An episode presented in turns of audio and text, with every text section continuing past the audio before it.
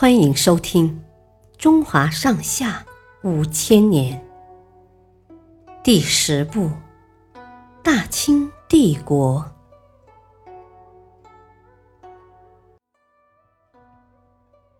盐商求画。扬州城里有八个著名的画家，他们的画风异于常人，与人们的欣赏习惯相异。所以被人们称为扬州八怪。其中最为出名的，则是郑板桥。要是小贩、牧童来找他求画，他可以不收银子为他们作画；要是有钱人来求画，就算拿出再多的银子，他也不理不睬。有个大盐商听说后，知道自己求不来画，心里很犯愁。一个师爷看出东家的心思，就给他出了个主意。这天，郑板桥去郊外散步，看到一片青翠的竹林，在一座简朴的木屋前，一个老头正在喝酒，旁边还有个小童在炖着狗肉。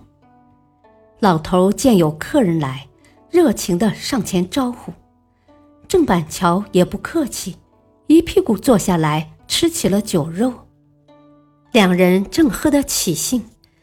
郑板桥抬眼一扫屋子，老先生屋里怎么没挂幅画？老头说：“我很喜欢画，可是没有闲钱去买。”郑板桥又问：“那你家里有纸笔吗？”这个当然有。老头说着。就叫小童取来笔墨纸砚。郑板桥趁着酒兴挥毫泼墨，马上画好了一幅画。提笔落款时，他问起老头的姓名。老头说了后，郑板桥有点惊奇，问：“你怎么跟城里的那个大盐商的姓名一样？”老头说：“同名同姓的人不少。”可能是巧合吧。郑板桥便没有再多说，欣然提上落款，说：“就当是酬谢老先生的酒肉吧。”这幅画很快挂在了大烟商的家里。郑板桥这才知道自己中了圈套，可后悔也来不及了。感谢收听，下期继续播讲第十部《大清帝国》。